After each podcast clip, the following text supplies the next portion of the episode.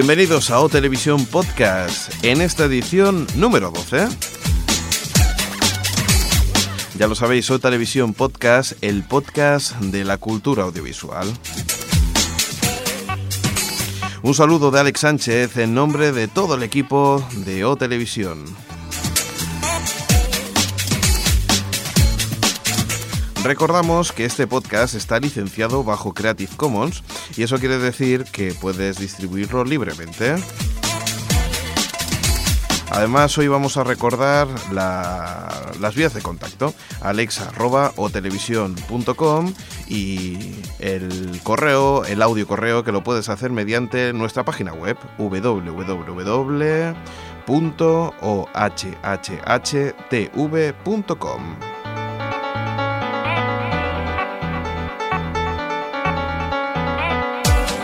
También queremos recordar que, hay diferentes emisoras donde nos puedes escuchar desde Onda Tierra y Artegalia Radio mediante el streaming o también por frecuencia modulada en 24 FM Burgos en el 103.5 y también en Creativa FM al norte de Tenerife en el 89.6 FM. Y como no, desde donde grabamos este podcast, Ripuyet Radio 91.3 de la frecuencia modulada. En este podcast hablaremos eh, de un montón de cosas, de cine, de televisión, pero esta vez hemos eh, preferido titular este podcast El Señor de los Meninos. Y todo esto lo tendréis más claro cuando escuchéis la sección de Marte y Jordi. Así que dejamos la incógnita ahí y nos vamos directamente a la sección de cine. Ahí vamos.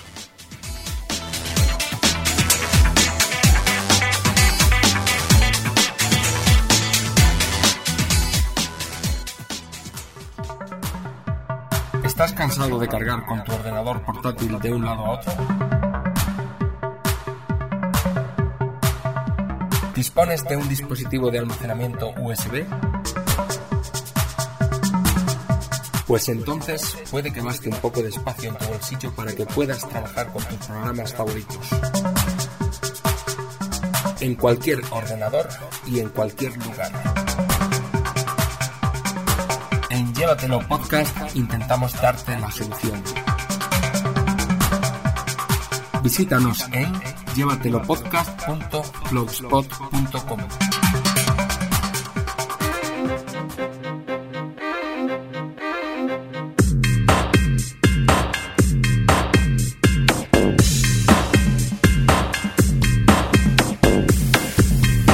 Bienvenidos aquí a O Televisión Podcast en esta edición número 12.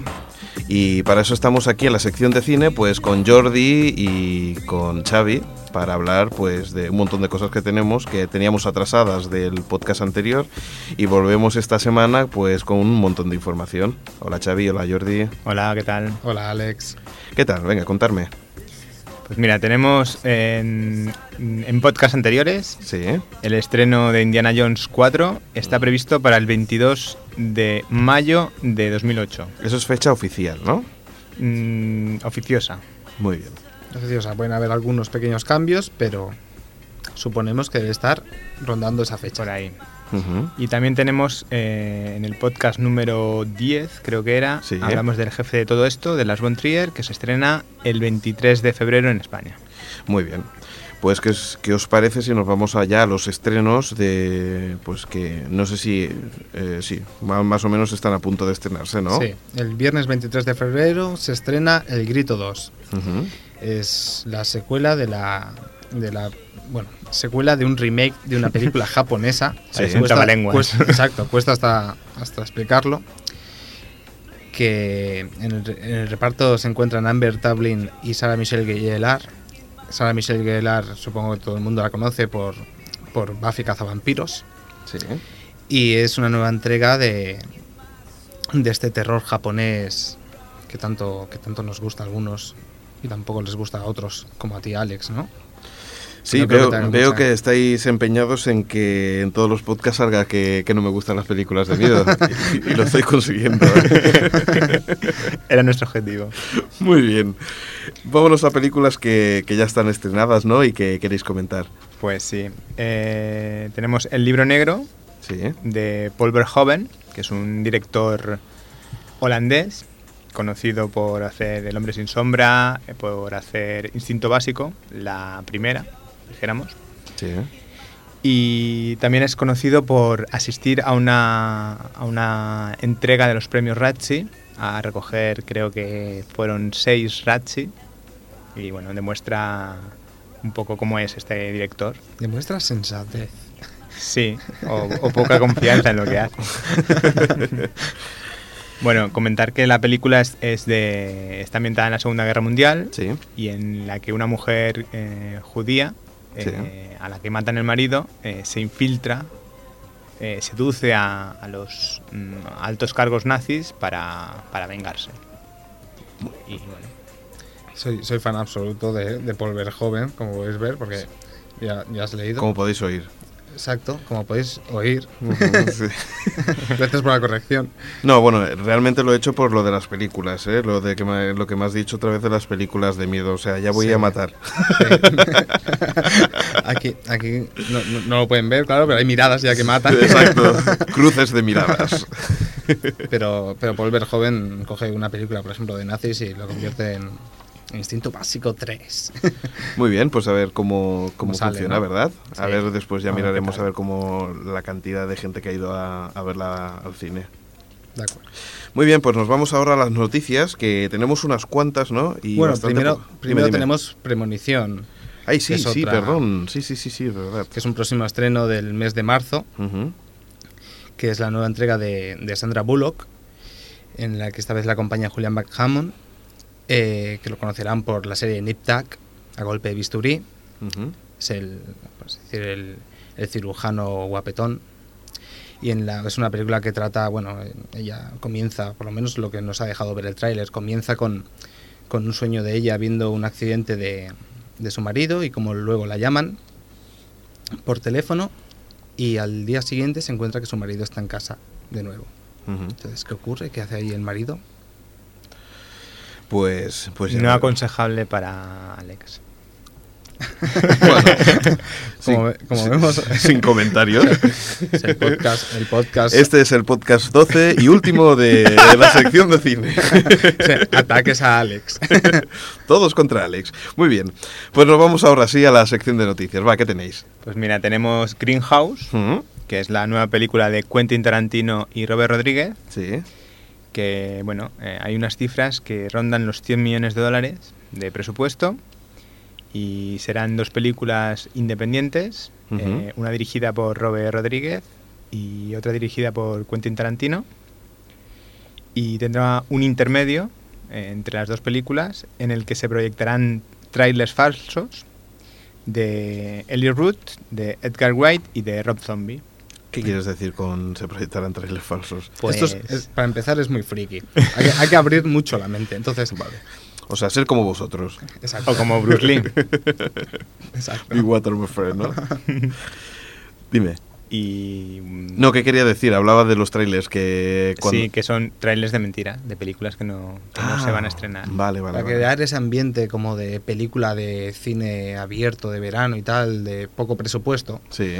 Pues van a meter pues también trailers de estos inventados. Que seguro, que estará lleno de gente famosa haciendo algún que otro cameo. Muy bien. Y no sé, eh, ahora vamos con, con Xavi, ahí con Jordi, perdona. Bueno, esta es una noticia que, por así decir, acaba de, de, estallar. Sí. Y es que Ronin de Frank Miller se va a llevar al cine. Frank Miller es el, es el creador de cómics como Ronin, como 300, como Sin City. Y en este caso va a llevar una de las obras que los aficionados de, del cómic más estimamos. Y es que bueno, trata de un, de un samurái, por así decir, del, del futuro. y, y, nada, que se tiene que enfrentar contra un demonio. Pero si sale la mitad de bueno que es el cómic, merecerá la pena que vaya todo el mundo a verla. Una cosa, eh, ¿Frank Miller es de esos que son superventas en Estados Unidos en cómics o es más bien de, de la escena underground eh, que no todo el mundo le gusta? Está entre una cosa y la otra. Es uno de los grandes respetados, es como Alan Moore. Pues, Sí, más o menos como Alan Moore, el creador de V Vendetta, no sé si os sonará por la película, pues se sitúa entre, la, entre los artistas que venden muchos cómics pero a la vez se les respeta tanto como, como un underground. Bueno. lo que querías decir.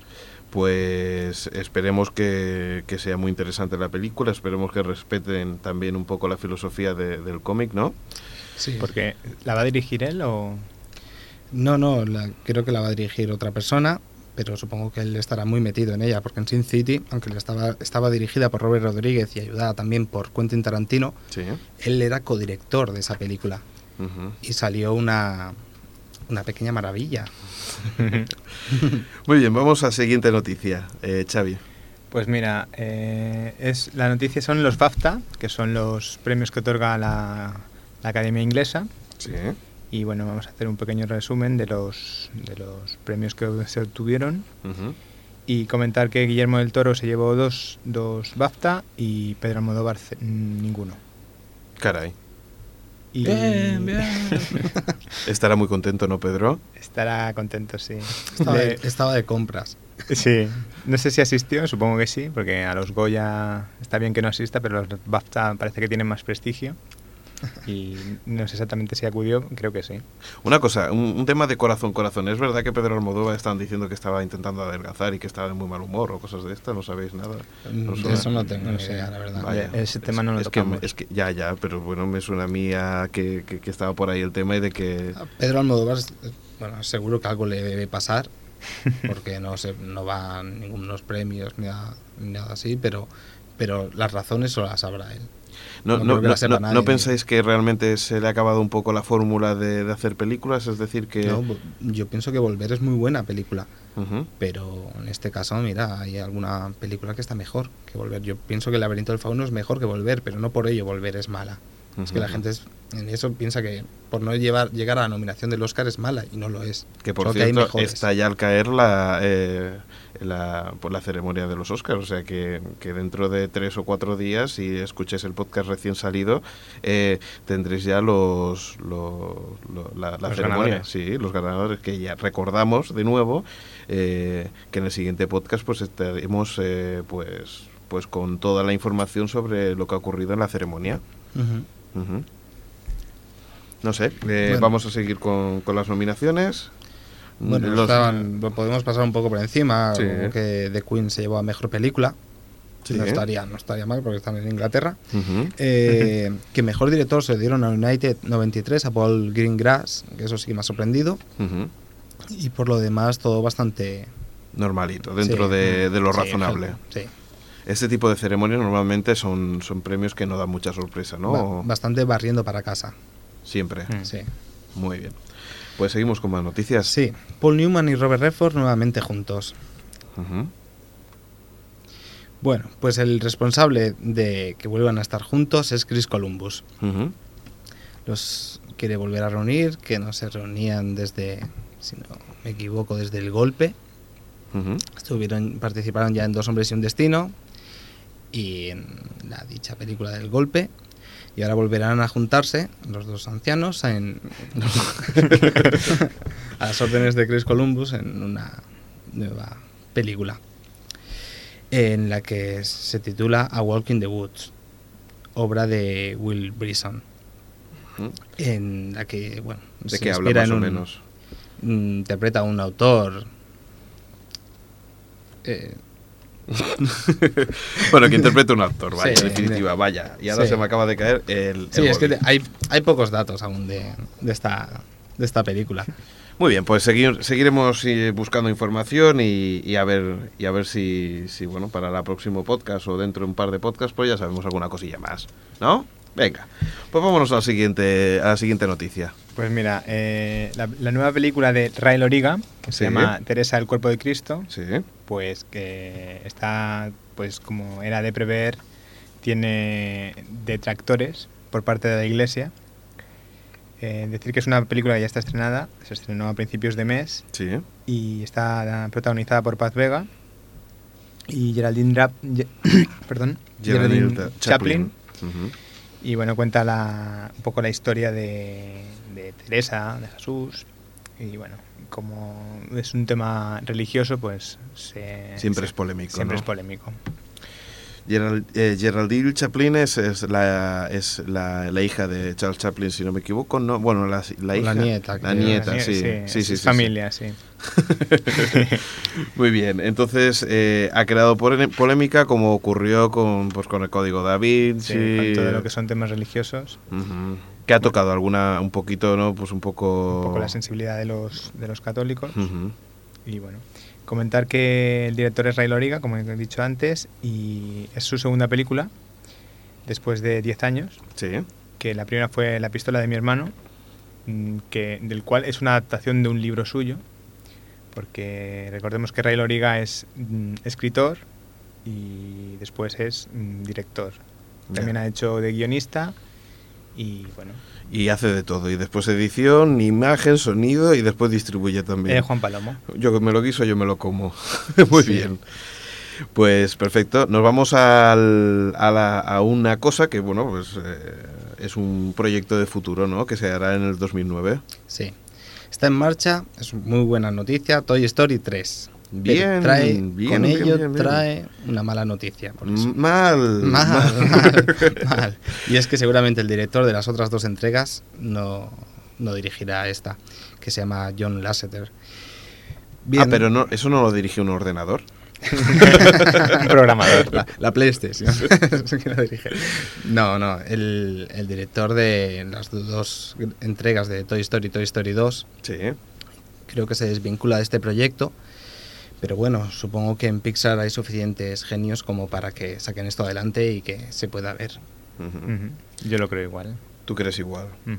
sí. Hombre, la verdad es que Pixar pensaba que, que, en algunas películas iba, me iba a decepcionar, ¿no? Que, que iban a hacer un, un, tipo de películas que ya iba a cansar. Y la verdad es que están siempre resolviendo la, eh, las repeticiones de una forma bastante... Eh, ¿cómo decirlo? Pues bastante original, ¿no? Sí. Uh -huh. Sí, sí. Pues vámonos a, si quieres, a la siguiente noticia. Pues mira, sí. Eh, se ha empezado a rodar en este mes uh -huh. eh, Los Crímenes de Oxford. Es una película eh, que está, eh, está rodada en inglés sí. por un director español, uh -huh. que sales de la iglesia, y está protagonizada por Elijah Wood, conocido por su papel en El Señor de los Anillos. El pequeño Frodo. El pequeño Frodo. Uh -huh.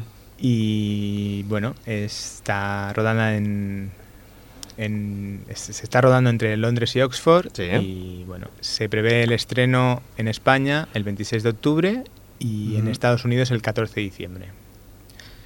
Bueno, y que va a estar rodado totalmente en inglés, ¿no? Por lo que sé. Mm, pues sí, con actores de habla inglesa. Sí, pues sería bastante bueno, es lógico, ¿no? Elija Punt, John Hart. no van a aprender español. no, es más fácil que aprenda el director. Exacto. Y, y Leonor Walden ya lo tiene bastante dominado. Creo. Pues sí. Bueno, pues seguimos con más noticias eh, y nos vamos ahora con Xavi que nos va a contar algo de Oxford, sí. ¿no? No, eh, vamos a hablar de una web, ¿no? Que sí. se llama eldoblaje.com. Sí, los crímenes de Oxford. Ay, sí, ya sí, hemos sí, hablado. Sí, sí, sí, perdón, perdón, es que estoy, estoy mirando otra cosa. Sí, exacto, vamos a la sección de web interesantes y yo digo la web y ahora la comentamos. Eh, la web es www.eldoblaje.com. Pues sí, es una página española. Sí. Que tiene su versión en catalán, el doblacha.com. Sí. Y bueno, en ella se puedes mirar un actor Uh -huh. quién es su doblador habitual, sí. si este doblador ha doblado a más personajes, si un actor siempre tiene el mismo doblador. Bueno, todos los datos del doblaje eh, de España están en, están en esta web. Pero con, eh, en esta web se puede contratar también o se puede poner en contacto. Se puede poner en contacto con los dobladores, con los directores de doblaje y bueno, es bastante completa. Hombre, es una buena es, una web interesante porque algunas veces es, decir, a mí me suena este que ha doblado tal, y me imagino que la web pues también te indica qué personajes ha, doblado, ¿no? O, actores, vaya.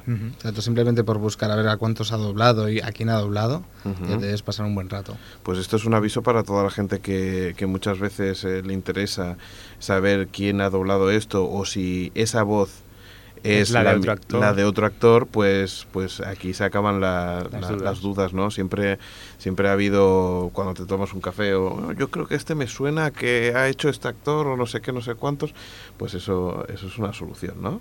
Sí. Bueno, pues ya sabemos la página, ¿no? Eldoblaje.com. Es para doblajes en español de España, no para español neutro ni español de los países, países sudamericanos, que esta deben de tener otra web. Efectivamente, o bueno, e, eso es lo que ocurre, ¿no? Eh, seguramente que la gente de Latinoamérica no, no, lo podría decir, pero, pero pasa que me parece que los doblajes para Latinoamérica lo hacen en un español neutro que lo utilizan para diferentes países, sí. ¿no? Aunque creo que también es cierto que, que muchas películas se, se subtitulan. Se subtitulan y punto. ¿no? Mm. Sí, porque allí la verdad es que el inglés lo dominan, por lo menos está más metido que, aquí en España. Claro, eso es lógico porque, claro, eh, Estados Unidos lo tienen pegado, ¿no? Y el tráfico entre personas de eh, latinos y, americanos es mucho más fluido que, por ejemplo, nosotros aquí en Europa, que, Inglaterra, pues lo tenemos en una isla y la verdad es que el contacto es mediante Francia, ¿no? Y tenemos otro idioma que no, que no lo tenemos en la frontera, ¿no? Y eso hace que, que posiblemente, pues, el idioma no sea más durillo para, para nosotros. Aunque es cierto que tenemos una tradición también que viene de épocas remotas, ¿eh? de que tenía que ser todo en castellano y se tenía que doblar todo. Claro. Entonces, la costumbre ha quedado y ahora es muy difícil implantar subtítulos y... Que muchas veces incluso se destrozan obras. Claro, eso, eso ocurre muchísimas veces. Lo normal es que te ocurra es que si tú lo has escuchado, algún, por ejemplo pasa con las series, si has escuchado alguna temporada en versión original, después te cuesta muchísimo adaptarte a una versión doblada, ¿no? Mediante que, bueno, si tú lo has escuchado ya desde un principio, la versión doblada, no significa que sea mejor, sino que al final acabas pensando, pues bueno, ya está bien, ¿no? Sí. Igualmente, eh, recuerda, eh, ahí sí que una cosa interesante y es que en la parte norte de, de, Europa eh, sí que se dobla, sí que se subtitula también se bastante. Subtitula hasta, hasta las series. Sí, sí, sí, sí. O sea, solamente por lo que me han comentado, sobre todo Noruega y esos países, lo único que se dobla es las series para críos menores de 5 o 6 años, que es lo que, lo que se utiliza, ¿no? Porque para los demás eh, se, se subtitula casi todo. Bueno, pues ¿qué os parece si nos vamos ya al, al, concurso? Sí, a ver, teníamos una respuesta en el podcast número 10, sí. que era ¿cuánto duraba la película más larga de la historia? Pues, tachan, duraba la friolera de 5.220 minutos, que son traducidos, vienen a ser a 3 días y 15 horas. 3 días y 15 horas, qué locura. Para un ratito. A ver, vamos a explicar algunas anécdotas de esta, de esta película. Para empezar, solo había un actor en pantalla. Imaginaos lo veis más, que a vuestra propia mujer. El tema dinámico lo tenían claro, ¿no? El tema de que sea muy dinámica la película, ¿no? La tenían muy claro, ¿no? Se llamaba Lynn Groban, sí. que era un, un poeta y artista visionario. Sí. ser increíble esto. y el director era John Henry Timis IV. Y la película se llamaba The Cure of Insomnia, el remedio contra el insomnio. No me Evidentemente. Evidentemente no lo consiguió. Acertado. acertado o no lo consiguió, porque a la hora, imagínate, con solo un actor. Muy bien, y... y... tenía más cositas, como que sí. solo se, solo se pudo ver eh, completa, bueno, completa, cuando me refiero a completa, seguida en, en una proyección y fue en una universidad y el resto de veces hubo parones en las que metían películas X o heavy metal. Para despertar. Para despertar, exacto. pues muy bien, ya sabemos la contestación y nos vamos ya, si queréis, a la, a la incógnita que, revelaremos. Me imagino que esta vez sí, al, eh, en el podcast siguiente, no como ha pasado en el anterior podcast que, que nos saltamos por el especial que hicimos al previo, pues nos saltamos la respuesta, ¿no? y aquí está Xavi, dime. Pues mira, hablo de los cines de Barcelona sobre todo, que están numerados mm, no correlativamente, sino en un lado impares y en otro pares. ¿Por qué se numera así? ¿Cuál es el motivo? ¿Piensas que eso solamente ocurre en Barcelona o puede ser? Mm, yo lo sé que en Barcelona ocurre, en otros sitios no lo sé. Bueno, pues... Supongo que también. Una pregunta bastante interesante. La verdad es que me pica mucho la curiosidad. También. sí. No se he puesto la respuesta, o sea que... Ni siquiera sé cómo se le ocurren. Muy bien, pues ¿qué os parece si, lo dejamos para la próxima semana? Eh, volveremos en No Televisión Podcast, la, en la sección de cine, la próxima semana. Y mientras tanto, pues damos paso a, a Marta y a Jordi, que nos van a hablar de esa canción de eso, que titula el, el podcast. Veremos, exacto, veremos de qué va el tema. Muy bien, pues un saludo. Saludo. Hasta luego.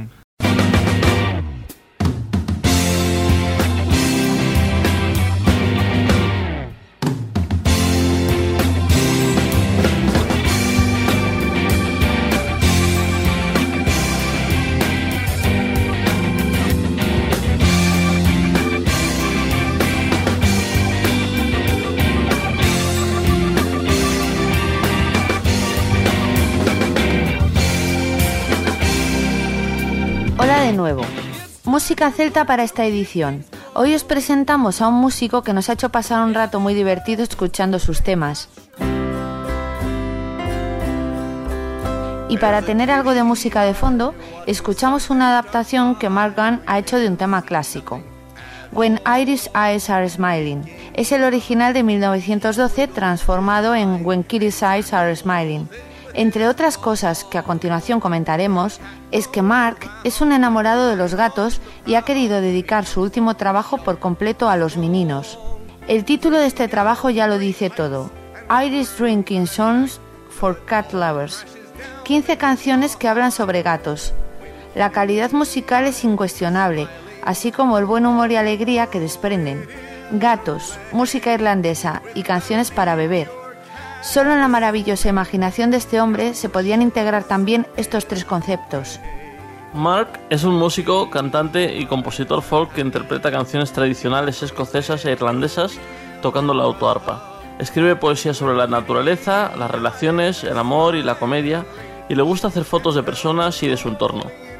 Además, Mark mantiene diversas páginas web en las que ofrece y promociona música celta libre, poesía y fotografía e incluso en una ofrece consejos a los músicos sobre marketing y promoción. Pero Mark Gunn quizás sea más conocido como el cantante del supergrupo de música celta en MP3, eh, The Birds, de quienes la gente ha realizado más de 5 millones de descargas de sus canciones. Aproximadamente un millón de estas descargas pertenecen a un tema, Tolkien, The Hobbit and Lord of the Rings.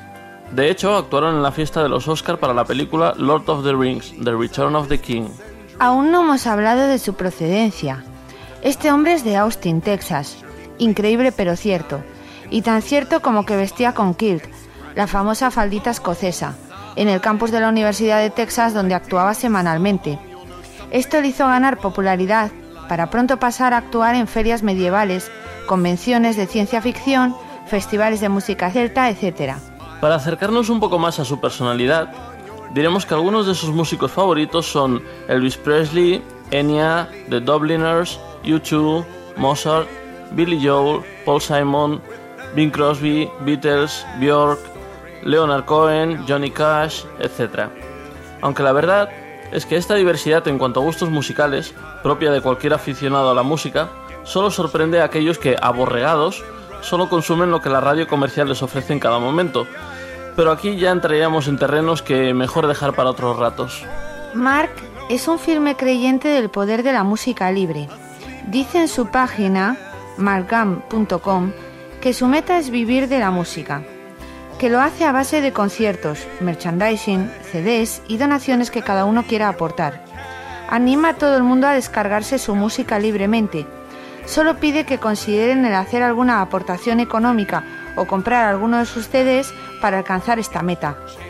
A cambio, dice que esa generosidad será recompensada con más música que nos hará reír durante años. Os dejamos con el divertido single de su último trabajo, Wild Kitty. especialmente dedicada a todos los que tienen gatos. Miau. Well, I've been a wild kitty for many is the year, and I found a nice pub that with beer. Well, this makes me quite happy, so I'll with galore, for I never will be a wild kitty no more, and it's no, nay, never. No, nay, never, no more will I be a wild kitty. No, never, no more. Well, it began at an alehouse while hunting for fish. The back door was left open, some food they'd not miss. Well, the landlord he caught and took me out back. And he said, if you're good, I'll bring milk for to lap. And it's no, nay, never. No, nay, never, no more. Will I be a wild kitty? No, never, no more. Well, the landlord he brought me some milk from the bar, but he thought it'd be cute to add whiskey from the jar. Well, he laid it before me. I sniffed cautiously, then I lapped the milk down and passed out on his knee. And it's no, nay, never. No, nay, never, no more. Will I be a wild kitty? No, never, no more.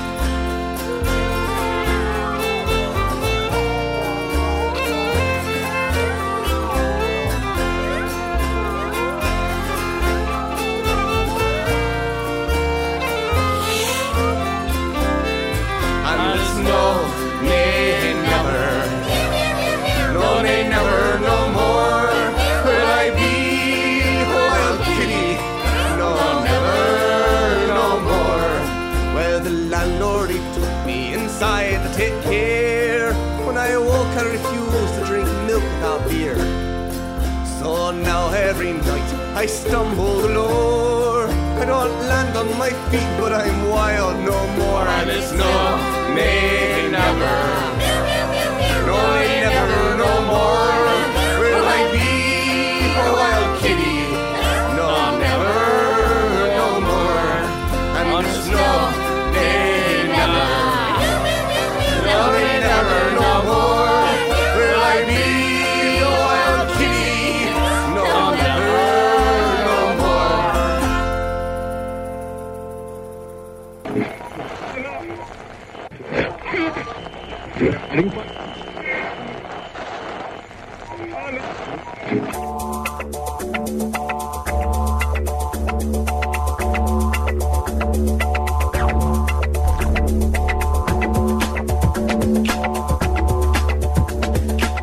Continuamos aquí en la televisión podcast en esta edición número 12 que recordamos que es semanal, el doble por el mismo precio. Y para eso estemos al otro lado del micro, pues al señor Virindo. Hola, ¿qué tal? Aquí de cobrar, eh, ¿cuándo? Efectivamente. Bueno, eh, ve- Publicistas del mundo, uniros, venir a nosotros. no, no, que nos venda, que nos compre Google, ya está. Ya, directamente. Hombre, por supuesto, ¿eh? con la publicidad que estamos poniendo en, eh, en la página web nos estamos forrando. Te estarás forrando tú, tío, listo. Pues- Los colaboradores no hemos visto nada. Pues mira, te voy a ser sincero, me parece que estamos ganando dos euros al mes. Entonces ganan más que Mirindo. .net, que gana mucho menos. Por cierto, ya aprovechamos y damos direcciones. O hhhtv.com, Sí, la página web del programa. y la tuya, ¿por qué no? Pues ala, dila tú, así queda bonito. www.mirindo.net Tú eres de los que nunca se acuerda poner el punto entre medio de las W, ¿no? Efectivamente, y mira que antes lo he hecho, ¿eh? pero esta vez no. Yo no sé, es un error muy típico, a mucha gente le pasa. Sí, bueno, no pasa nada, sí, ya lo sabemos. Va, vamos a hacerlo bien. http dos puntos barra barra www.mirindo.net Me gusta, ahora sí, Vale. ya me puedo ir orgulloso a mi casa. Venga, va, Venga, a ver. vamos a hablar de tele. Muy bien. Pues hablamos de series americanas que se inspiran en las inglesas, según el, el blog Vaya Tele. Sí, sí, eso nunca ha pasado. ¿Cómo que no? ¿Cómo que no? hablemos de Office, hablemos de IT Crowd Futuro, el futuro de IT Crowd, y de unas cuantas más. ¿Cómo cuáles? Pues mira, según Vaya Tele, eh, hay remakes de, de Birkar Dipley, una telecomedia sobre una mujer muy peculiar que asume el puesto del fallecido pastor del pueblo, y, y el culebrón Mujeres de futbolistas. Esperemos a ver cómo, cómo, cómo, funciona. Y también la NBC podría emitir la versión de comedia de IT Crowd, como hemos hablado antes. Y, bueno, y David A. Kelly, creador de Ali McBeal, está preparando eh, para la ABC un remake que se llama Life of Mars una serie de ciencia ficción que sigue las eh, peripecias de un detective que sufre un accidente y por, razones, y por razones desconocidas se despierta en 1973. Yo a veces lees los resúmenes de las series y te quedas como un poco, ¿esto qué es? Exacto. Lo que pasa, que yo recomiendo siempre, mírate un par de capítulos o tres y luego opina. A ver, esto es una versión resumida y ya sabes que, bueno, que es un comentario que han hecho en Vaya Tele y que, y que tiene muy buena pinta pero, pero vamos a ver, eh, recordemos que la BBC pues ya había hecho colaboraciones, entre ellas Roma, por ejemplo, o por ejemplo eh, Sky One y Sci-Fi también lo, lo hizo con Battlestar Galactica eh, y bueno, ya veremos a ver cómo, cómo funciona esta simbiosis entre eh, las series inglesas y las series americanas. Y no es la primera vez, recordemos que habían otras versiones de, creo que hablamos ya en un podcast de, esto, que en eh, Red Dwarf, en Land Roche, el enano rojo, se llegó a hacer un piloto, lo que pasa que al final no se continuó con el proyecto en Estados Unidos. Y recordemos que la serie Apartamento para tres era el remake de Un hombre en casa que Un hombre en casa fue la serie original de la que salió el spin-off de eh, George y Mildred, o sea, los Roppers. Efectivamente, sí, sí, sí. Pues Toma dato friki, ya que soltar. Además de verdad, ¿eh? porque no lo sabía. Muy bien, pues seguimos con más noticias. Eh, tengo, buena edad, tengo edad ya. Mira qué contento se va. es que me hago mayor. Vamos a, hablar de Estudio 60, que es una serie que también te gusta mucho. Me encanta, actualmente de lo mejorcillo que hay. Y si la semana pasada hablamos de que, de que bueno, que, estaba por confirmar, eh, ya está confirmado. En abril eh, se estrena la tercera, eh, la primera temporada de Estudio 60. Si la tercera no sé, porque todavía hay problemas para ver si acaban la primera. O sea, que ojalá lleguen a la tercera. No, eh, es que me he confundido con la tercera temporada de L, que también se incluye en, las novedades de Canal, de Plus, Canal Plus para este mes de abril. Recordemos que Canal Plus eh, está en la parabólica, para entendernos. Y bueno, si queréis más información sobre Plus, pues por Canal Plus, pues mira, vais a la página web www.plus.es.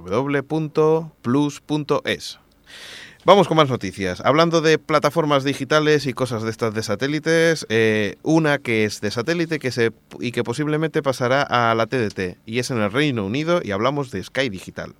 Por lo que se ve, planea eh, de, también lanzó un servicio por televisión de televisión de pago a través de la televisión digital terrestre. Todo esto eh, a esperas de que de que le dé permiso el, eh, la, autoridad, la, autoridad independiente del Reino Unido que regula pues eh, la competencia del sector. A ver, es que Skype se lo quiere llevar todo. El señor Murdoch, si no me equivoco, que es el sí, es el señor de que, que controla Skype, pues se lo quiere llevar todo. Sí, porque Skype actualmente es una plataforma por satélite inmensa, haciendo un, un paralelismo a España sería como Digital Plus aunque Digital Plus es a bastante pequeña escala si lo comparamos con, Efectivamente. con la de canales que tiene Skype y la calidad de muchos de ellos. aunque también hay mucho de relleno, como en Digital Plus. Efectivamente. Pero bueno, creo que de eso tiene que haber en todas las eh, cadenas así de, de satélite, lamentablemente. Pues sí, señor. Eh, ¿Y qué te parece si ahora que hablamos, hemos estado hablando de plataformas, de satélites, del Reino Unido, entre cosas de Sky y esto, pues hablamos de humor y del humor de, del humor británico. Estamos muy ingleses, ¿eh? Sí, señor. Esta, esta vez no hemos pasado, no hemos quedado en el mismo sitio, no hemos saltado el charco. Y podemos hablar de, de Little Britain, ¿no? Pues sí, gran serie. Pues sí, eh, ¿y, de qué, ¿y de qué hablamos de Little Britain? Pues, pues de, cosas que, ocurren. Es una serie que vale la pena, de que vale la pena y nosotros recomendamos a partir de ahora y, bueno, llevamos ya un tiempo viéndola y la verdad es que es una serie increíble. Te ríes muchísimo. O sea, cogen lo mejor de las personas y, y ahí es donde, donde hacen más daño. Hombre, lo mejor o lo peor, depende de cómo lo veas. Bueno, efectivamente.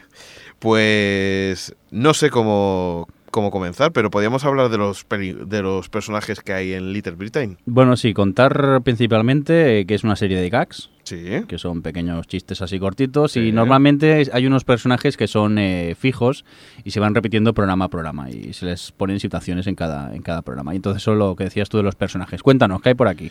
Pues bueno, eh, antes de eso destacar que es Matt Lucas y David Williams, que son los creadores y guionistas de la serie son los que los que eh, el 90% de veces sale... O el 99 casi, Exacto. aunque cueste de creer porque están muy bien caracterizados a veces, pero son simplemente dos actores los que llevan el mayor peso de la serie. Pues sí, eh, entre ellos posiblemente los, los, los, personajes más importantes a destacar es Andy y, y Lou. ¿no? Que, que es un, un, cuidador desinteresado, ¿no? En el que Andy, pues casi siempre eh, pues le está haciendo, le, está chafando la guitarra, ¿verdad? Está haciendo putadas, hablando muy claro. Exacto. no vamos a ir con rodeos. Y además no solamente eso, sino que Andy eh, no anda por, por, porque es un vago y porque no quiere, y porque no quiere andar, y se está aprovechando directamente de él. De la buena fe de Lu. Y todas las, y todas las puñetas que, que, están haciendo, ¿no? Además también está pues Duffy, que es el único gay de, la ciudad. Supuestamente. Supuestamente, y en el que reivindica que es gay y que no puede hacer absolutamente nada porque es gay. Pero por otro lado está lleno de gays el pueblo. Efectivamente. Y eh, también, entre otros, Sebastián, el secretario del, primer ministro, que con todas su, bueno, pues todas sus locuras, ¿no? Toda la... Que está completamente enamorado del primer ministro. Exacto, o Maggie y Judy, que son dos mujeres conservadoras que, que siempre, siempre, están, siempre están atacándose entre unas y otras. Pero bueno, como siempre. Mejor verlo porque por lo que hemos contado parece que os hemos quitado las ganas y tampoco es eso. No, la verdad es que es ¿eh? súper interesante, que siempre cogen lo peor de cada persona y, le dan 3.000 vueltas para, para, que te rías y algunas veces incluso te puedes sentir un poco identificado. Actualmente en Canal Plus eh, y en versión original subtitulada, cosa interesante. Efectivamente, porque como dicen en la promoción, hay, hay humor que no se puede doblar. No, porque aparte esta serie juega mucho con los acentos ingleses. Efectivamente. Pues venga, y tal como nos gustan las fricadas, vamos a cosas como las etiquetas de Dharma. ¿Y qué quiere decir eso? Pues eh, Dharma, para los que veis eh, Lost o Perdidos, eh, es, digamos, que la... Es que, claro, tampoco ahora con Perdidos no sabemos muy bien qué es Dharma, digamos que es la institución que tiene que ver mucho con la isla. Efectivamente. Y muchos de los alimentos que se ven, pues llevan el emblema de, Dharma. Ya hay mucho freak suelto por internet que que ha hecho pegatinas, ¿verdad, Alex? ¿O no es así? Sí, sí, sí. Eh, pues no solamente eso, sino que puedes ir a una página web que pondremos en su momento en, en, el, en, la página web nuestra. En página web. Exacto. Y, y, donde podrás descargarte documentos de PDF y puedes poner y personalizar tus, tus tu, bueno, de todo, tanto medicamento, bebida, lo que tú quieras. Cervezas, Coca-Colas, perdón, colas, no digamos marcas comerciales. El agua, nosotros hoy mismo tenemos el agua mineral de marca Dharma. Exacto o de la eléctrica, bueno, otra cosa. bueno, ese chiste ha sido muy localista y muy malo, ¿eh? mejor lo vimos. Ignora este último comentario, oyentes. Muy bien, pues seguimos con, con más noticias y ahora nos vamos con, con un comentario de, de, Season Final, que es un, un blog que, que, también leemos y, y que hablan de Dresden File basada en las novelas de Jim Butter y que nos sitúa en la investigador privado Harry Dresden, un mago profesional de los que ya no quedan el único de todo Chicago, que resolverá casos inexplicables y que en ocasiones colaborará con la policía a través de su contacto en el, que, en el cuerpo de seguridad. Esto lo estás improvisando, ¿no? No lo estás leyendo. No, estoy leyendo literalmente. vale, vale. Connie Murphy, eh, una cara habitual de la pequeña pantalla. Bueno, en general lo que habla ah, más, eh, en resumen, es que, bueno, pues que tiene bastantes similitudes con Angel o X-Files y que bueno que dicen que es un producto muy recomendable y que la protagonista de Poderes Sobrenaturales eh, Harry Dresden está interpretado por eh, Paul eh, Blackthorne bueno, veremos. Nada, pues en la lista de pendientes. Ah, por cierto, es el malo de la tercera temporada de 24. Uh, yo ya confundo los malos de 24. ya tendré que mirarlo en la Internet Movie Database. Muy bien, pues esa es la recomendación de Season, File, eh, season Final. Y, bueno, esperemos que, pues, pues que podamos verla y, la ponemos como una recomendación porque normalmente este bloque tiene, bueno, pues un cierto prestigio. Venga, más cositas. Hablamos de Los Soprano, ¿vale? Eh, se ve que al final contará con nueve capítulos, según la HBO. Y a, y a colación de esto en Vaya Tele nos habla de que Juan Cueto escribió eh, un artículo bastante interesante en los que cabe destacar que dice que el cine nunca estuvo financiado por lo gusto de los cinéfilos, mientras que el modo de producción del HBO solo fabrica historias para sus abonados. Por eso, aquí explica eh, el, éxito que tiene la HBO, ¿no? Y es que es la diferencia y, y, bueno y la suerte que tienen de que de que claro tú puedes ver eh, tú estás pagando por ver una un producto que te interesa, mientras que el, cine no es así. O sea, el cine lo que te pasa es que eh, hacen un producto para todo el público, para todo el espectro de público. Eso es muy relativo, porque a ver, eh, a ti te puede... Tú vas al cine porque te interesa la película se ha hecho para un espectro de público, pero tú irás a verla o no, tienes la libertad. Y yo creo que HBO, a ver, eh, ve series y tienen temáticas completamente distintas. Hay series que mezclan la ciencia ficción, otras, por ejemplo, Soprano, mítica serie de gángsters. Eh, Deadwood, que es un western, por cierto. Eh, hay que ver Deadwood, que estoy enganchadísimo a ella y no sé, tienes para tienes variedad. Lo que pasa que al, abonarte a HBO, la suerte que tienes es que HBO puede probar mientras que, arriesgarse a probar en, una producción de, cine es mucho más complicado porque ya sabes el, espectro de, gente que tienes y en, y en HBO ya sabes también eh, cómo, está concretado a las personas. Es cierto que, que, hay de todo tipo, ¿no? Pero, pero bueno, si no funciona para un público, puede funcionar para otro porque no importa tanto las audiencias, sino la calidad de la producción. Pero bueno, es cierto que, también ocurre bastante en el, cine, ¿no? Hay que decir que HBO, eh, las series son de producción excelente, ¿eh? Sí. Es de lo mejorcillo, bueno, quizás con Showtime también, que también es de pago, eh, de lo mejorcillo que hay actualmente en televisión. Mira, ahora hablaremos de Showtime, pero eh, hablando de eso de, la calidad, eh, hablaba una vez el jefe de, ficciones de HBO eh, con algunos guionistas y, y, ¿sabes lo que le dijo? Dice, olvídense del formato, el género, las estrellas, la duración, el happy end, el estreno, la comercialidad, la realización y otras pamplinas. Actúen como novelistas. Pues muy bien dicho y cierto es porque, por ejemplo, eh, a modo de detalle en Deadwood, que lo estoy viendo actualmente, hay capítulos que duran 48 minutos, otros 50, 55. No es como actualmente las series, por ejemplo, en cadenas convencionales, lo, como puede ser la NBC o la ABC, que tienen sus 42 minutos, 44 como mucho y no más, o las sitcoms de 20, 22 minutos. La verdad que tienen bastante libertad creativa eh, en esta cadena. Pues efectivamente. Y, que dure muchos años. Y hablando de, como tú decías, de Showtime, eh, bueno, pues podríamos comentar algunas series que están dando en Showtime y que, bueno, que dicen que la calidad es bastante, bastante buena. Entre ellas podemos destacar eh, de, de Ward o Dexter o Witch. El, el World serie... Menos mal que, menos que, tenemos a Jordi, que él sí que sabe algo más de inglés. Mi inglés tampoco es que sea mucho, pero la vocal, digo, las letras aún me acuerdo. Del Wall, serie que trata sobre eh, la homosexualidad eh, femenina, sobre el lesbianismo. Hay, por cierto, que recordar que Showtime también es la creadora de Queer as Folk, actualmente en cuatro. O también, por ejemplo, de Arrestes de Volumen. Gran mm, telecomedia. Efectivamente, y bueno, y, de, pues que, se parece bastante a lo que es el tema de Mujeres Desesperadas. Por cierto, antes que se me olvide, ya ha comenzado la segunda temporada en Canal Plus de Witch. Eh, correcto. que nadie se lo pierda porque está muy, que muy interesante. Yo todavía no he empezado, estoy en ello e intento, de momento tengo el PVR grabando los, de Canal Plus y tengo pendientes para ver. Es lo que decimos siempre, que hay demasiada serie para ver y, poco tiempo libre a veces. Pero totalmente, al menos su primera temporada que yo la vi, totalmente recomendable. Pues hablando de, eh, de series y guionistas, ¿por qué no hablamos también de, los guionistas de, Heroes? Que han, han, hablado también y, y, bueno, y lo comentan en Heroes Spain.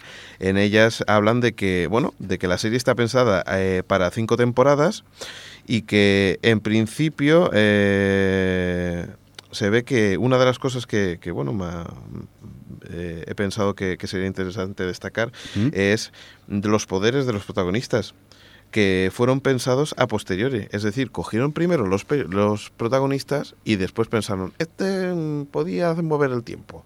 O esta persona podía... Bueno, pues cada cosa. No voy a explicar más para, que, para, para no desvelar mucho. Eh, no sé, yo es que a veces creo que los guionistas también hablan un poco por hablar. ¿eh? Y esto de las cinco temporadas, mm, si no hay audiencia, la serie se acaba. Eso que quede claro. Y también quizás una manera de ellos de hablar de, de estar un poco, asegurarse un poco su futuro y decir, vamos a tener cinco años. Pero la audiencia lamentablemente manda en, televisión, tanto sea aquí en España como en, Estados Unidos.